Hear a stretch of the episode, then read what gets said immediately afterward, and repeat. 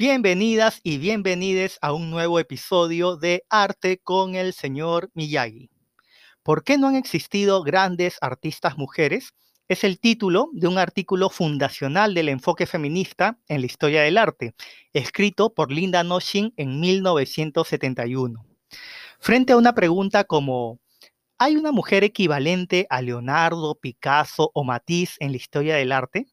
La autora más que rescatar artistas invisibilizadas por los libros de historia del arte, que hay muchísimas, va a centrarse en señalar las bases ideológicas y los aspectos sociales de la desventaja femenina en la producción artística. Nochin sugiere que no han existido artistas mujeres equivalentes a Miguel Ángel, Rembrandt, Delacroix o Cézanne por razones similares a que no han existido artistas africanos de esa importancia, como tampoco han existido grandes tenistas esquimales. La razón radica en aspectos sociales como el carácter de las instituciones y de la educación, es decir, en la hegemonía cultural del hombre blanco occidental. Es más, nos dice que es realmente resaltante que mujeres y afrodescendientes hayan logrado sobresalir en la ciencia, el arte y la política en tales condiciones, donde la dominación cultural del hombre blanco occidental es considerada natural, es decir, es normalizada.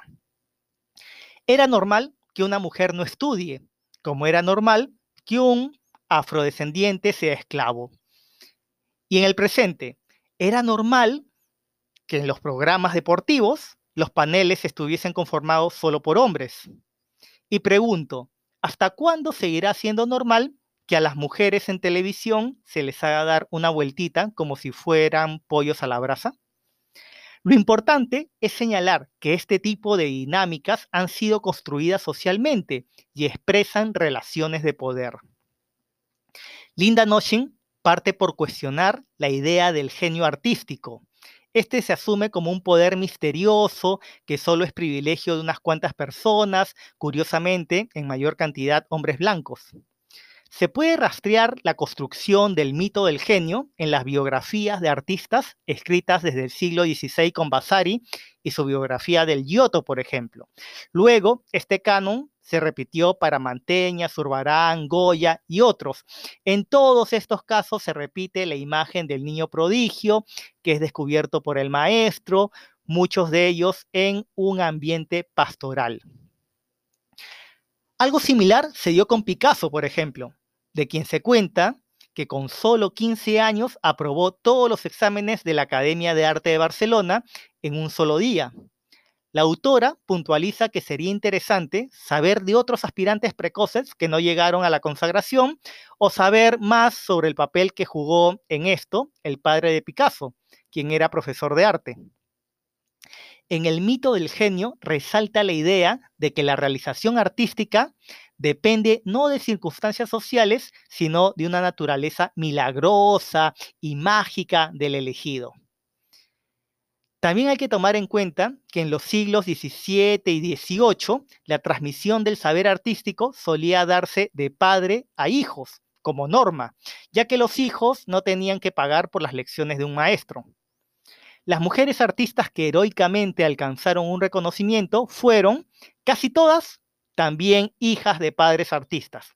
Por ejemplo, Sabina von Steibach, según la tradición responsable de las esculturas de la Catedral de Estrasburgo, Rosa von Marietta Robusti, hija de Tintoretto, Lavinia Fontana, Artemisia Gentileschi, Elizabeth Sharon, Madame Bigele Brum y Angélica Kaufmann.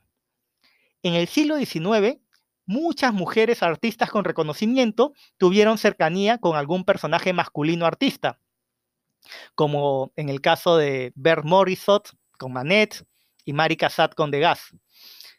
Tomando en cuenta estos condicionamientos, Linda Noshin propone una interesante pregunta. ¿De qué clases sociales es más seguro que surja un artista en diferentes periodos de la historia del arte? Por ejemplo, nos dice que la razón por la que no han existido grandes artistas de la aristocracia antes del no tradicional siglo XIX radica en que para la aristocracia, como para las mujeres, la práctica artística era no una actividad profesional, sino una afición, como un hobby. Entonces, si miramos estos aspectos sociales, podemos afirmar que la probabilidad de éxito artístico no es una cuestión de tener o no genialidad, ¿no? Sino es una cuestión que depende de determinadas circunstancias sociales de clase económica y de género. Circunstancias sociales como el desigual acceso al modelo desnudo. Desde el Renacimiento hasta el siglo XIX, el estudio de la anatomía humana era fundamental en la formación artística, pero las mujeres no tenían acceso a modelos desnudos. Así, las mujeres artistas se restringieron a géneros considerados menores, como el retrato, los paisajes, las naturalezas muertas.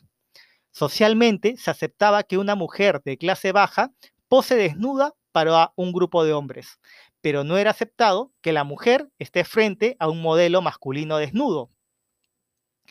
Hay un cuadro del siglo XVIII que puedes buscar en Google, pintado por Johann Sofany, se escribe Z-O-F-F-A-N-Y,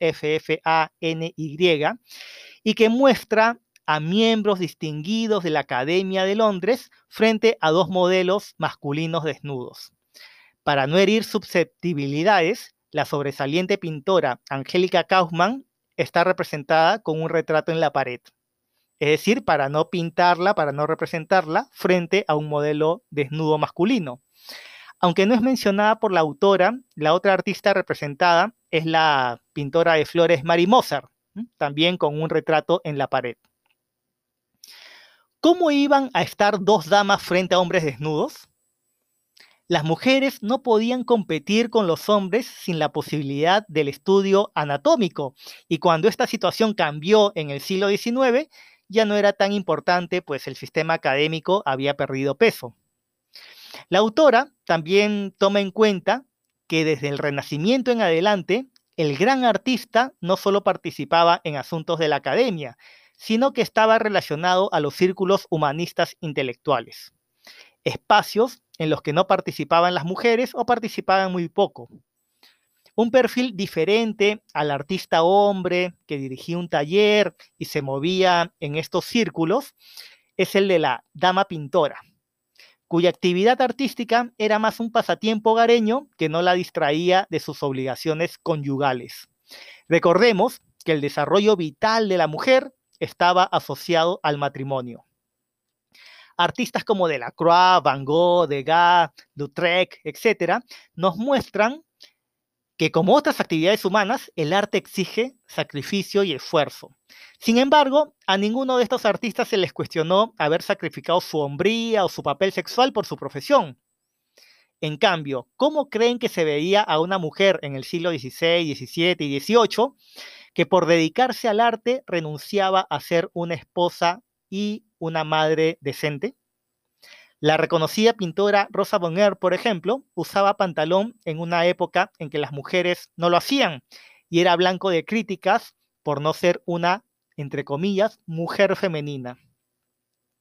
Noshin concluye que para las mujeres era muy difícil alcanzar un éxito similar a los hombres con esas instituciones.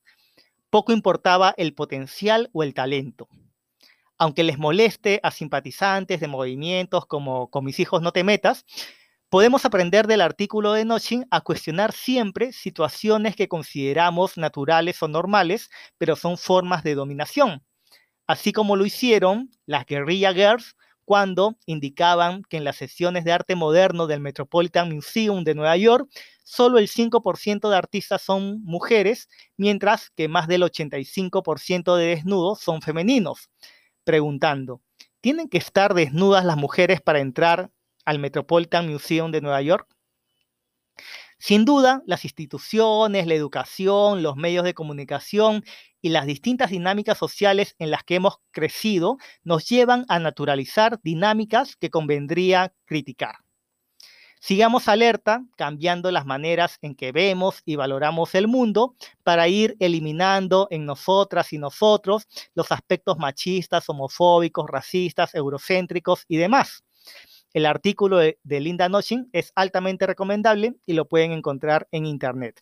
Sugiero que si te interesa el contenido de alguna reseña, no te quedes con las reseñas y referencias que puedas encontrar en internet, sino que accedas al texto y hagas tu propia lectura.